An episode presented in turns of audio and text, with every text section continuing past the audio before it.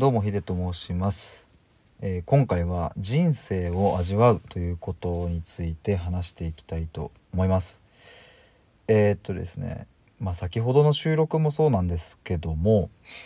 この収録もですね、えー今日おもちゃさんという方とコラボ収録を撮ったんですがまあそこでの、えー気づき、えーそして僕が最近ですね自分と向き合う中で得た気づきっていうのがこうまあなんかお互いに作用し合って、うん、こんなことも思ったので、えー収録をしています。まあ人生を味わうっていうことなんですけれども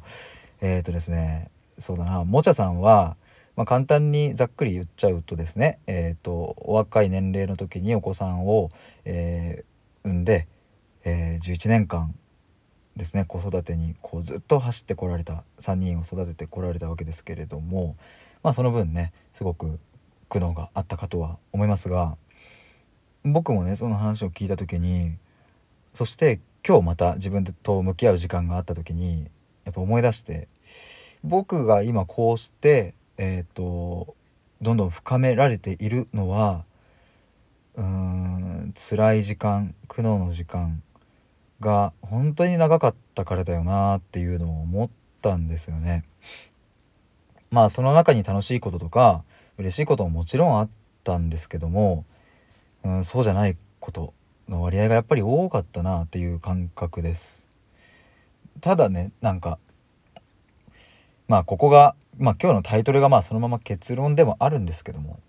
人生を味わうっていうことが僕たち人間が生きている意味意味っていう漢字もね味わうっていう風に書きますがそそれが生きている意味であってまあつまりそれはうん辛い悲しいといううん一般的に言えばあまり感じたくはないような感情状況そういうことも含め、まあ、味わうっていうことなんだよなっていうことです。でねこういうふうに、まあ、言葉だけで言っちゃうとそんな簡単なことじゃねえよっていう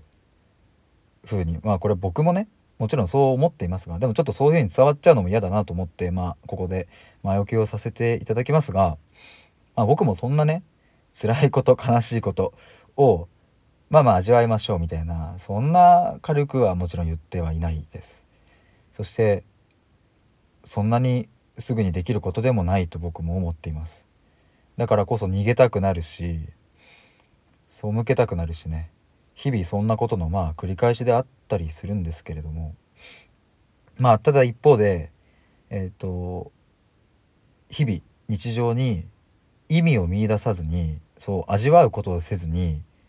意義ばかりを求めてしまうと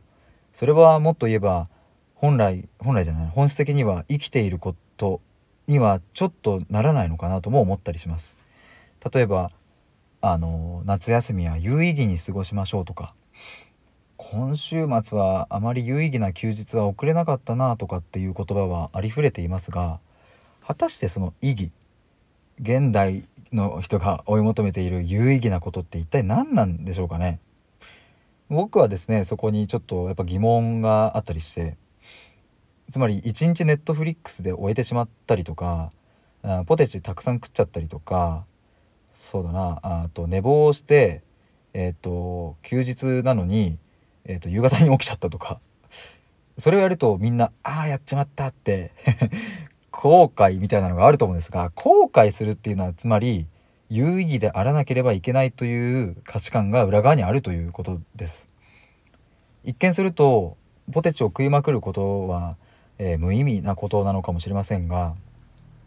本当にその無意味って人生から排除すべきものなんでしょうかね。僕はあまりそうは思わなくなりましたっていうことです。うん。別に YouTube 見てダラダラ過ごすことだって